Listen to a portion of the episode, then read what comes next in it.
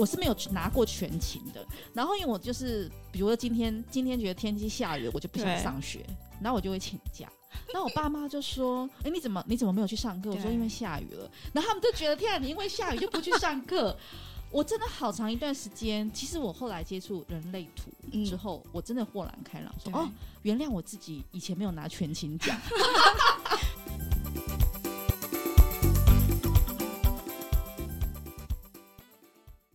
大家好，我是四十好龄丽塔。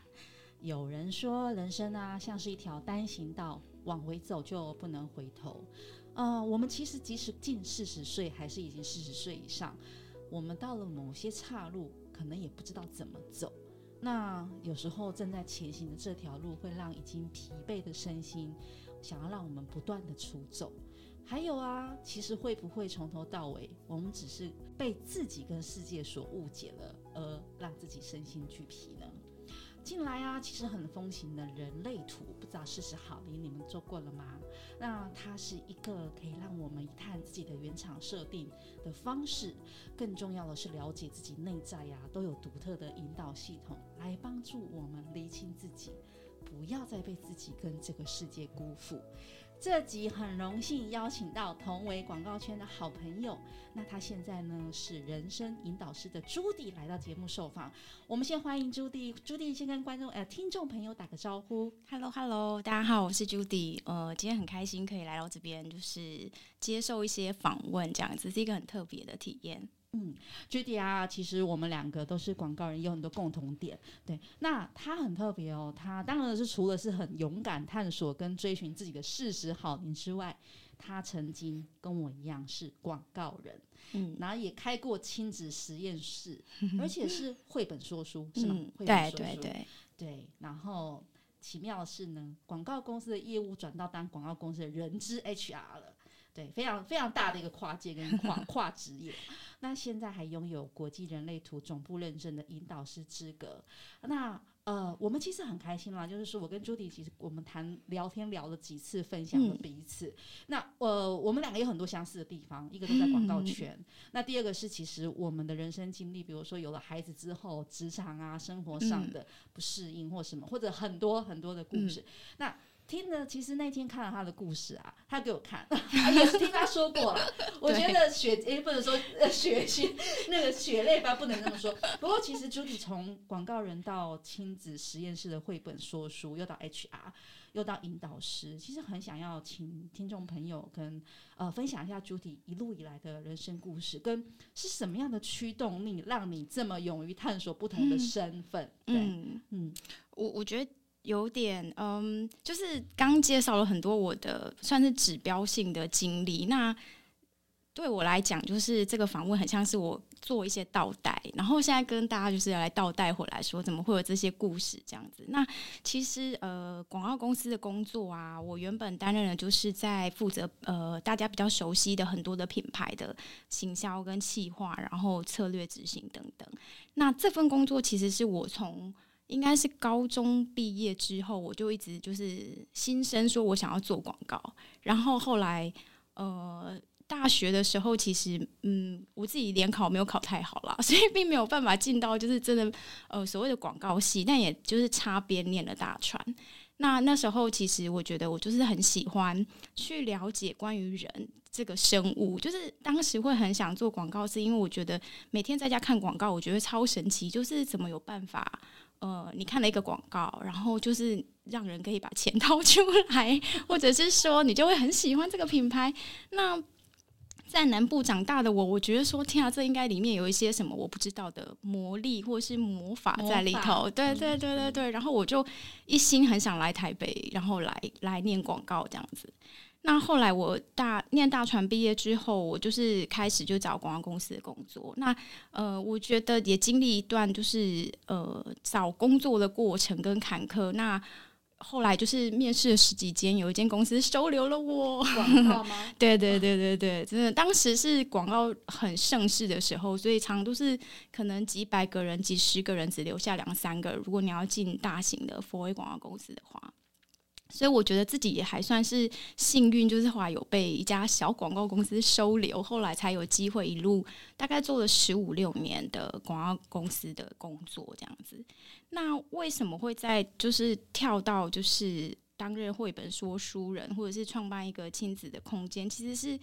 呃，我觉得是生命的一个一个不预期的转弯。就是我大概应该是二零零九年的时候，呃，有第一个孩子，然后。呃，广告工作我其实也非常的喜欢，但是因为广告公司的工作，就是大家应该 Google 都查得到，就是要有新鲜的肝跟没日没夜的熬夜。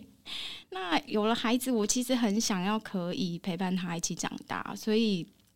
当时常常就是要奔回家，就是接小孩啊，从保姆家接走，然后晚上陪他，然后呃等他睡了之后，又跟在公司的团队一起继续熬夜到半夜这样。那我觉得这样经历一段时间之后，毕竟没有新鲜的干了，其实是蛮撑不过去。也开始在想说，可以怎么样取得，就是我照顾家里跟工作上面的平衡，因为生活上的平衡。对对对，因为毕竟广告公司的工作还是我就是很热爱的一份工作，它就是可能不只是工作啦，对，就是我喜欢的事这样。然后我觉得当时其实可能自己很难拿捏到那个平衡，所以其实很吃力。然后。呃，我觉得撑到就是其实可能身体啊，种种很多状况都，我觉得其实是比较是，嗯，没有办法好好的好好的运作。我觉得自己人也可能有点乱了吧。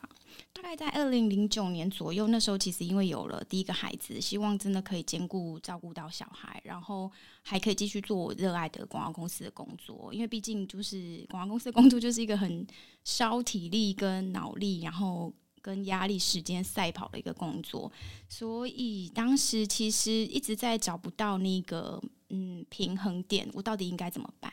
那当然还有就是当时间可能我自己原生家庭也有遇到一些状况，所以就是好像很多火在烧，就是自己觉得不知道该对对对对对，然后嗯，我就想说啊，天哪，就是什么地方都救不了，我也不知道该怎么办。当时就是出现一个。一个奇妙的声音吧，就是刚好周围有人跟我说有人类图这个工具，然后我就想，因为人总是在低潮或者是你觉得很迷惘的时候，你就要抱一个浮木。那那个浮木可能有时候就是拜拜啊，那有时候可能就是去算命啊，或者是总之你就想找一个可以帮助自己的方式。然后呃，我其实当时并不知道人类图这个工具是关于什么，但我就想说哇，很好奇就去了。所以我在二零零九年就接触到这个工具，然后我请了专业的分析师帮我做了我自己的解读，然后在那一场解读里面，我就觉得哇，天哪，就是嗯，因为它这个工具就是可以说明你这个人的设计跟你的呃，就是你一出生你的你好像车子一样，就是你这个人到底是一个跑车还是货车，你原始的标配到底是什么，然后你是呃适合什么样的运作来去这在这辈子里面行走。那当下，其实我的分析师跟我讲了我的很多设计的时候，然后也让我理解到为什么现在我会卡住。等一下，我要发问，我要举手，嗯、我先问一下朱迪。朱迪，你请问一下，在人类图之前啊，当你面临那些迷惘，当你面临那些失衡的时候，嗯、你还有先试过什么方式吗？嗯，当然有。我其实就是一个不太容易马上就是放弃的人，所以。呃，有试了很多方法，比如说可能工作上做一些调整，或者是说，呃，自己心态上我怎么去不要，因为以前就是很疯狂的完美主义者，所以你就变成小孩，你也觉得你要顾到什么程度？我常常就奔回家，然后跟他说故事，自己在旁边已经比孩子先睡着。所以你是，所以你从年轻就你的你你是一个很逼自己的人，对对，就是把自己快要掐死的人。然后我觉得。以前总是觉得说很多事情就是有一个我认为的标准要达到，那当事情如果只有两三件要去达标，其实没那么就是就比较容易。但当如果十件事情而且囤的都很困难的时候，你又逼自己要达标，根本就是掐死自己。对，那当时我就觉得我很挫败，就是我怎么都没有办法把这些事情全部好好解决。嗯，那。嗯，所以其实有试很多方法，我觉得已经是感觉就是真的走到一个绝境吧。就说哦，我已经试了几百种，但是我找不到。具体我想要再请问，嗯、那种感觉是什么？为什么我这样问？因为我也曾经有过。我觉得当我们的生活失衡，工作也好，家庭很好，更多的时候是自己的失衡。对。呃，我我觉得你那时候是怎么？不是说你那时候曾经尝试，或者你的心情是什么？比如说，你觉得你不能思考，还是你觉得你你这十件事你以前游刃有余，可是现在你完全会动弹不得？那那是一个，就是那个情情境大概会是什么？嗯，我觉得比较是说，呃，比如工作上，我觉得有面临到，呃，当时我其实蛮。呃，遇遇就差不多是应该中阶主管的位置，所以在职场上我就开始面临就是要带人带团队。哦、那我觉得那个真的是一个很大的挑战，因为毕竟就是以前我觉得很习惯单打独斗，你就是一个人就是可以照自己的方式，然后你就是把事情就是做做到你觉得，因为毕竟本来就是完美主义者，所以事情也不太会走中到哪里去，嗯、你就是会把它做好，对自己的要求很高嘛。那但是但是刚开始带团队的时候，其实非常的不习惯，因为，嗯，我觉得就是你你对自己够严格的人，我觉得大家都应该在职场上也很遇到，就是你如果遇到一个超级完美主义的主管，你根本就是在他身边要死掉吧。可是，在那个时候的我，我觉得就是不懂这些事情，所以。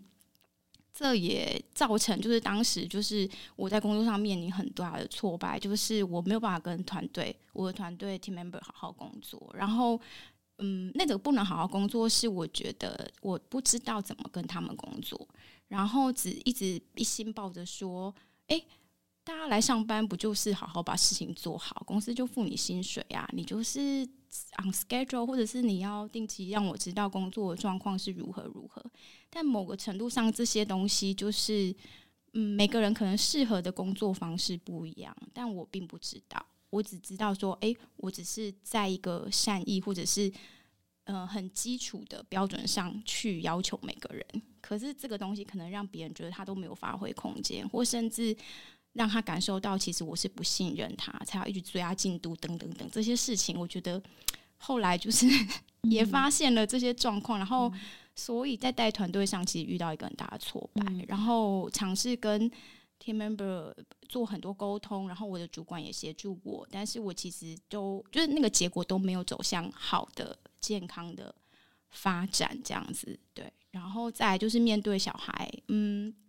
就是。新就是新生儿，或者是说一个新的生命，其实我们并不是先学会当妈妈才才生下这个宝宝的，所以我觉得也很多不熟稔的地方，还有就是很多未知的部分。然后就就是那个什么超级完美的那个偏执狂又一直出现的时候，你就是突然很多事情你没有办法如自己。所想望，应该有一段时间很崩溃吧？我觉得就是超崩溃的，啊，超崩溃的。对，然后嗯，几乎都没有在吃东西吧？我就是，反正整个人身体也是弄坏了啦。我觉得就是又又这边烧那边烧，然后刚好我原生家庭也出现一些状况，我必须要同时就是可能照顾更年长的。的阿祖就是，嗯、然后又要顾孩子，就是大的小的，然后工作，然后到处烧，我已经就觉得说，天啊，我我不知道该先 处理哪一个。我觉得我可以，嗯、我完全可以理解，回到那个场域，那个是很崩溃，因为我曾，嗯、我们应该都有过那样的时期。对，那 Judy，所以你后来，我我其实刚刚蒙，就脑脑袋其实还有一个念，还有一个问题突然冒出来，想问说，嗯、在前面你提到说，你进广告圈是因为你对人很有兴趣，对对。对，因为你很想要，你觉得人是很好。很有趣的，嗯，可是你刚刚进到，刚刚说进到工作广告圈的，开始从带人开始，从新生儿开始，那呃，其实这个都是人的课题，都是人的部分，没错，对。就是，但是你又刚刚提到你很喜欢跟人，你你你在那个时候跟那个场域，你自己觉得矛盾点到底，你自己最不难过脑矛盾点到底在哪里啊？我觉得我已经有点忘记那个时候到底。走不出来的点在哪？但是现在当然就是这样，已经也过了十几年了嘛。嗯、我自己回想起来，我会觉得自己没有看见，嗯，那个点会比较落在说太在乎结果哦，我太在乎结果，对一切的结果拥抱的太紧了，所以嗯，我没有允许自己去看见说有一些事情不见得我一次就可以到位，或者是说。呃，事情一定要像我想的、我期待的那样去发展才是 OK 的。事实上，就是当如果回过头来看，就是后来其实也因为接触这这个工具，我就看见了，就是说，我说人类图这个工具让我重新，我曾经有很很恐怖的一个一个状况，就是我要生第二胎之前，然后我整组团队都几乎要跟我弟辞呈啊，这真的是对对对，这是很大的事件，所以这也是，但是这跟我现在做后来做人资是不是就是一个？是，我觉得根本就是两个人吧。对，而且我觉得有那种，我我在想说那个是什么？那叫做呃置之死地于后生嘛。对，然后我觉得我给我主管真的造成很大困扰，当时也觉得对他很不好意思。然后我当然也对于待人可能，所以我后来生第二胎坐月子，我就一直觉得我就是在忧郁，忧郁不是忧郁孩子，是忧郁我等下回去要怎么办？你是说你在生小孩都会想说，那你回到工作上，就我回到工作上，然后。然后我老板就是我主管，其实非常的好，就是在我回去之前，几乎整个团队已经换成一组新的人了。对，那我觉得当当那那个挑战就会是说，在我后来认识这个工具之后，我知道为什么当时我会这样，就是在我的设计里面，我知道就是其实我就是一个，嗯，在设计里看不到自己的天赋才华跟自己，呃，可以就是。特别好好表现的地方的才能到底在哪里？所以过往的过去经验里面，你就是要透过你所做的事情的结果来去证明说，哦，原来这个我可以，哦，这个我可以做得很好，那个我行，那个怎么样？所以就拼命拼命的在证明自己。Judy，我想问你一下哦，什么是人类图？还是大概讲一下哦，好啊，好啊，我们可以先大概讲，就是这个工具大概三十几年吧，嗯，嗯，然后这个工具它有结合了，就是我们知道的一些现代科学，像是基因学啊、量子力学啊，然后有一些跟古神秘学的结合，像是呃占星啊、易经啊、生命之树，那。它是一个我觉得这几年呃算是蛮流行的一个工具。那这个工具它的知识领域很广大，但今天我们也不会聊。那我觉得想跟大家表达是说，这个工具它可以协助你认识你这个人，它很像就是你这个人的使用说明书。对，比如说我刚刚用车子的比喻，你可能可以透过呃你的人类图知道说，哦，其实你是跑车，你不是货车，所以你擅长的是速度，你擅长的是在呃很短的时间里面有一个爆发力，而不是去载很重的东西。那这两个车子都很重要啊，所以每一个人都很重要，也都非常的独特，有一个自己的设计。那这个工具就可以告诉你你的原生设计是什么。然后你的特质、你的强项，或者是你可能跟这个世界，呃，活在这个世界上的这个你，你会跟世界产生怎样的互动方式？然后你可能会面对的挑战是关于什么？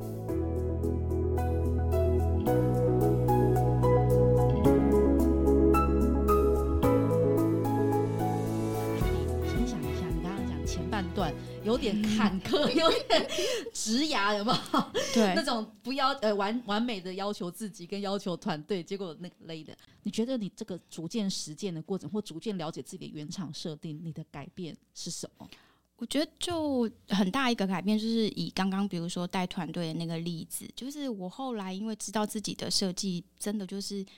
呃，如果是不健康的运作的话，我就会需要一直去用证明证明的方式。去找到自己，我又举手了。我想要问一下 Judy，我想要好奇问一下，请问你方便讲你的人类图？你的哦，可以啊，可以。你的设你是。就是你的人生角色哦，呃，我可以，欸，其实人类图真的很有点复杂，但是呃，我可以，就是如果我讲我的设计的时候，应该知道的人，就是大家可以知道我是个什么样的设计的人。我是一个呃三五人生角色的投射者，然后我的内在权威是在直觉，呃，所以我就是天生要靠的直觉来就是做决定的人，听起来有点玄妙，但是。呃，这些东西其实都可以自己在生活中实验，这样子。嗯，那我刚刚提到，就是我有一个设计，就是看不到自己的呃天赋才华这个部分，是因为在我的设计里面有一个叫做 ego，就是呃意志力中心。那我的意志力中心是没有固定的定义要怎么运作的，所以嗯，我看不到自己的天赋才华，但是我可以去看见别人的。哇，所以你很适合做 mentor 哎、欸，嗯、也就是是不是因为你了解你的人类图，嗯、人生下半场想往人类的呃，不、嗯，人生的引导师走。对，我觉得一个是这个、啊、好棒的天赋，对，以前都不知道。我觉得以前没有发现啊，嗯、所以其实就是呃一直在用证明自己的方式过日子，其实是很用力的在过生活。那也因为就是我知道说，其实我不需要去证明自己什么，而是我去看见别人，呃，他的擅长是什么，他的天赋是什么的时候。我其实可以跟每一个人都好好工作，那我觉得这个就改变了很多事情。就是说我开始因为呃认识这个工具，知道自己是这样子的，那我就去选一个健康的运作方式。就是我去看团队的每一个人，他平常在工作的时候，他呃适合的是什么，或者是有些人可能很会 brainstorming 很多很多 idea，有些人可能执行力很强，那我就会试着用不同的方式跟不同的人合作。嗯，然后也因此就是在我。呃，接触这个工具，然后实验了两三年之后吧，就从那个就是带人的那个跌倒的挫败里面，重新有一个新的可能性。所以在那之后，认识我的人都会说我很会带团队。哇，在那之前、欸欸、认识我的人，我想应该都知道，就是我以前有可能跟我工作多么的多么的压力大这样子哈。真的很奇妙。那前面那一批人 比较辛苦，后面那一批人很幸运。所以 Judy 意思是说，其实你最适合的是当别人的伯乐，而不是。当就是自己上来当那匹马，对不对？嗯、对，就是你自己，你误以为把自己当一匹马匹，然后不断让自己想要跑更快，然后对，然后拉着大家，然后拉着大家一起跑更快。但其实你更适合是辨别谁是好马，对不对？辨别谁，或者辨别这只马的特性在哪里，对吧？然后让他们上什么样的战场或什么样的地方怎么跑，是或者一起怎么合作，我觉得很重要。一起怎么合作？哇，对对，这这是一个很棒的天赋。可是你竟然在之前。其实真的不会知道，我觉得，嗯，这个也会跟我觉得一个是原生设计，另外一个当然我觉得就是跟呃这个世界的大价值观有关。这个世界大的价值观就是跟你说，你当然要展现自己啊，你要能证明自己，你可以做什么，你要积极的表现，你要呃努力工作。对对对对对。嗯、那我们不能说这样的价值观。我我不会以好坏对错来定义它，而是说，有可能每个人的设计并不见得就适合以这样的方式去前进，或者是活出自己的样子。哦。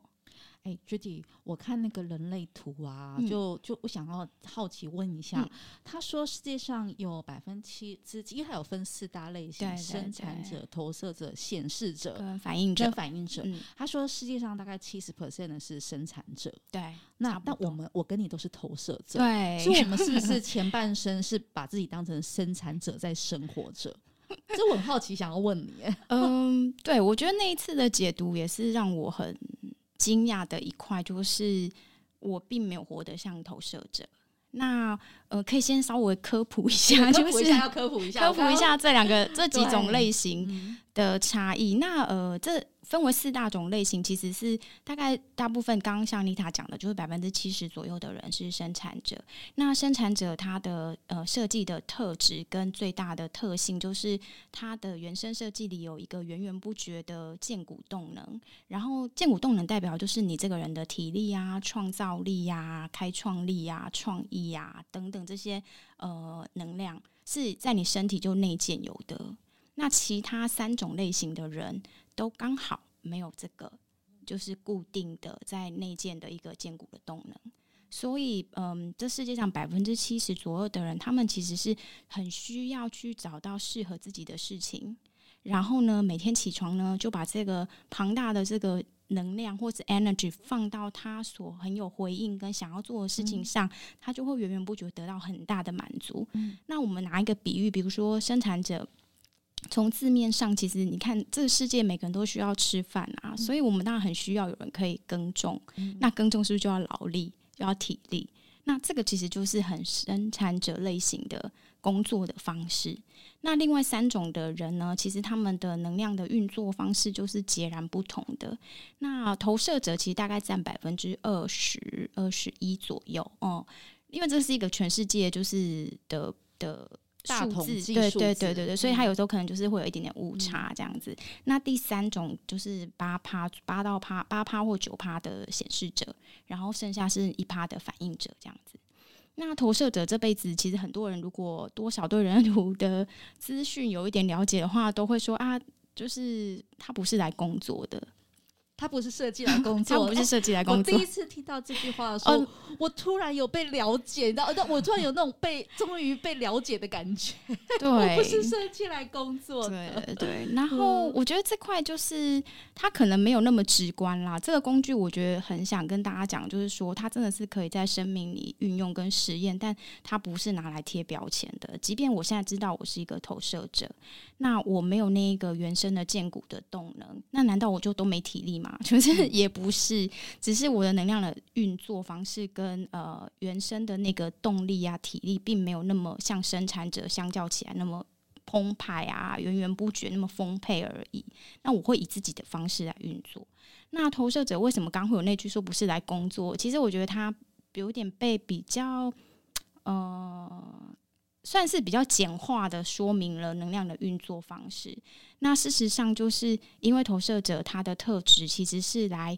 他是天生充满好奇心的，然后呃，对于很多事情都，对于世界的每一个每一个东西都会感到好奇，尤其是人或者是嗯各种知识啊，为什么会有花，为什么会有草啊 等等，这些都是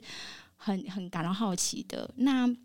所以，他其实是在生活中去吸收、跟好奇、跟探索很多事情，然后等人们看见他累积了很多的知识或经验，或者是智慧等等，然后才来去邀请投射者为他们分享更多的事情，去引导大家这样子。那我刚刚说，刚刚丽塔问到，就是伪生产者，因为就这世界上百分之七十左右的人都是生产者嘛，所以他们当然建立了大部分的生存的。游戏规则跟价值，就是啊，呃，小时候可能爸爸妈妈就会问你说，你要想好长大要做什么啊？对，你现在要认真工作，嗯、要不你要就不应该是认真念书。你现在不念书，不然以后你找不到好工作，哦要不然以后你现在没有念好书，以后怎么样哦？对 对对，对，而且而且早上上学不不可以迟到哦，然后你要乖乖去上学。对对对，对，真的从小到大都这样子，一条路径，没错。嗯，那。我，但投射者就是因为你看哦，他原生没有那一颗就是健骨的动能，所以他相对就是他可能需要很多睡眠、规律的作息。好开心哦，要要很多睡眠，就是很需要很多的睡眠跟规律的作息。可是你想哦，如果我想我们那个四十好龄的朋友们，应该都有经历过那个 要联考的，对对，所以怎么可能你不熬夜念书，或者是等等等？那我们。我我啦，我自己我不知道妮塔小时候有没有被认为就是一个懒散的人。有，而且而且我先讲一下哦，我基本上在学校的时候是没有全勤过的。哇，我没有全，我是没有拿过全勤的。然后因为我就是，比如说今天今天觉得天气下雨，我就不想上学，然后我就会请假。然后我爸妈就说：“哎，你怎么你怎么没有去上课？”我说：“因为下雨了。”然后他们就觉得：“天啊，你因为下雨就不去上课。”我真的好长一段时间，其实我后来接触人类图之后，嗯、我真的豁然开朗，说哦，原谅我自己以前没有拿全勤奖，因为就真的我们就是很需要睡眠，然后很需要规律的作息，让自己的身体去起床之后对付外在世界这些常常都要花很多力气的事情有足够的体力。那我记像我记得我小时候就是常迟到。好吧，你我是没去，你你 我是迟到，或者是怎么样定一百个闹钟。都叫不起来。对，我爸说有一次他在百货公司看到一个，就是大概跟呃一个电视大的闹钟，很想买给我，因为你叫不起来。对，我我懂，我是直接没去的。嗯、对，对，所以我们小时候我也觉得，我我觉得我一直被。误解着长大，对，对你也是，你你应该也是。我觉得就是因为你跟周围能够遇到的多数的人的设计并不一样，嗯、但大家都不知道，嗯、所以，嗯，所以我觉得后来，因为你总是要出社会，或者是你就是要总要融入大家，对，对你要在这世上活着，你总是知道生存之道，你应该要怎么做。嗯、所以慢慢的，我觉得我们都让自己变成像生产者的运作方式。然后呃，要很有体力，然后要呃，什么事情就是要确定自己的工作要做什么，你的职业要做什么，要卖力的去做，等等等。那我我觉得那个其实就变成所谓伪生产者嘛，就是比如想象，嗯、呃，我可能每天就只有五十 percent 的电力可以用，对，然后呢，我好有感哦，对我真的觉得我每天其实只有五十 percent，对对对，然后可能能够好好专注。我们我们呃，投射者其实很。就是当他想要做一件事情，他可以非常的专注，但是因为那个专注，他等于就是把百分百放进去。所以我自己自己有做过实验啦，每个人的设计可能不一样。我曾经实验过，就是我如果那一天精神非常好，状态也非常好。我的专注力大概只能工作四到五个小时，嗯嗯，然后那个那四到五会非常的有效率，而且可以完成非常多的事情。事情，所以我问一下哦，所以对于像投射者、非呃伪生产者或非生产者来说，是不是其实不能用时间来去定义他的工作的效？因为我像我们上班就是定义朝九晚五嘛，就八个小时，对对。可是对我们这种人是不适合用时间时数去定义我们，嗯，对。蛮 蛮不适合，就是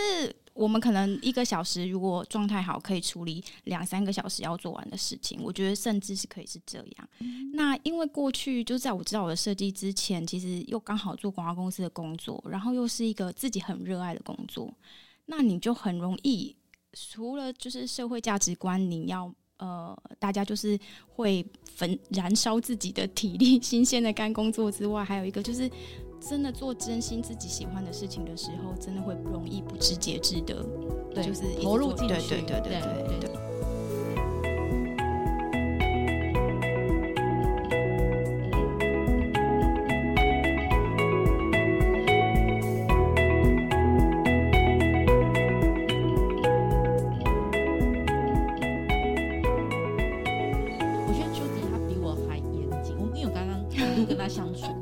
我我可能随性一点哦，他他，我觉得他是一个，如果投入进去哈，他没有到某个点，他就不会想要放掉。对，就是我的偏执好像也是就在这里。你现在那人类图让你知道你刚刚说的呃投射者，所以呃你当你了解了之后，你就刚刚提到带好团队，对，那还有什么样的改变在你的生活家庭里面呢？你有做了什么样的呃，你也有有怎么样的调整吗？我觉得像呃，因为知道这个工具之后，我觉得自己开始做很多的实验嘛。比如说刚刚像带人的那个，我就要常常很练习自我觉察。第一步就是练习自我觉察，就是当我想要跟团队说些什么的时候，我到底是在又试图看着结果要证明什么，还是我其实是看见了呃，这个人如果可以怎么做，我们那个结果有可能会有什么不同？我觉得那就是一个一直在练习的转换。然后也因为开始做这些练习之后，我自己在陪伴孩子的时候，我就嗯，当然就是自己也会，当时就是没有学，还没学人类图啦，但就很皮毛的，你总是会想要看看孩子的图啊，或者是理解他啊，因为毕竟你已经知道说，哦，原来每个人就是不一样。那真的很 lucky，我觉得老天就是常他的安排，就是有趣的，就是我两个孩子的类型都跟我不一样。你有你有查过你孩子的人类图？嗯、那当然当然是，他们两个就是那百分之七十啊。所以老天是不是很就是很有趣？老天老天很有趣，安排了两个百分之七的生产者。对对，对，对你来说也是课题吧？对对对，我觉得就是那也因为有了他们，我觉得自己开始慢慢的更去了解说，哦，真的你就会看见就是他们跟自己的不同。就是之前我在做亲子讲座的时候，曾经也去谈了一个题目，就是你你以为你生的孩子就一定要像你吗？就是他其实跟你长得不会，我觉得不要管那些表象的长相，但是他很多的设计其实真的跟你很不一样，所以我我我觉得那时候就开始知道说。那很像是一个比喻，就是我常常有时候会跟大家讲，就是我的设计可能是我其实戴的是红色的眼镜，可是我两个孩子可能一个戴绿色，一个戴黄色的，所以我们两我们三个人看出去的世界根本就是 截然不同。我们所一开始出生的时候的认定也是很大不一样。那我要怎么嗯，就透过这个工具之后，我试着去呃知道他们的设计跟我的不同在哪里，然后我可以去。找到就是我自己会舒服，然后也适合他们的方式去陪伴他们长大。这件事情是后来我用这个工具之后，在孩子身上，我觉得我收获很多，然后也嗯，对我跟孩子的关系，然后孩子的长大的过程，我觉得影响很大的部分。嗯嗯，我觉得他们好幸运的有你，因为对啊，你说，但但就是说穿了，我常会开玩笑说，哎、欸，其实他们也是我的实验品，就是说，可是你找到一个很好的工具去做，其实是亲子的这个部分。因为在呃四十好龄啊，我的很多好朋友里面，他们他们常常的确找不到孩子跟孩子相处的平衡。嗯，还有一个是呃，他们哦，我我先跟你分享一个故事，我分享过，我有个四十几岁的呃，也是好就四十好我的好朋友。嗯他从以前呢、啊，就他的孩子，因为跟他一直，他就觉得他的孩子很叛逆，嗯，所以呢，然后他一直觉得他说他的孩子很过动不听话，嗯、所以就带他的孩子去看了心理医生。嗯、你知道他他的心理医生跟他说什么吗？他的心理医生跟他们第一次咨商完之后，他就跟心理医生就跟他讲说：“你的孩子没有问题，是你要看心理医生。”对，然后我我问一下，然后他很 shock，他很 shock 哦，嗯，医生回给他的是他要看，不是他的孩子要看。嗯嗯、我在想说这件事情其实是不是，比如说，因为你你有了人类图这个工具，所以他帮你，他有一套可以帮你，哎，其实比较可以了解哦，你的孩子就就是跟你不一样，所以一套相处。那在对于很多的事实，和你的父母来说，他可能就是我刚刚讲的，会一直觉得说，哦，是我的孩子没有照我的期待，嗯，嗯。对，这也是我的一个 learning 啦，就是说，先想说，哦，刚刚。听到我觉得，哎，人类图说不定是是不是很好运用在亲子？是是是是是，嗯。嗯，我我也都开玩笑讲了，就是我觉得常常是大人把小孩弄坏了，我是说真的，真的，对。然后对我来讲，呃，有了孩子，然后跟他们有这些旅程，我觉得对我来讲，其实我是感谢的。就是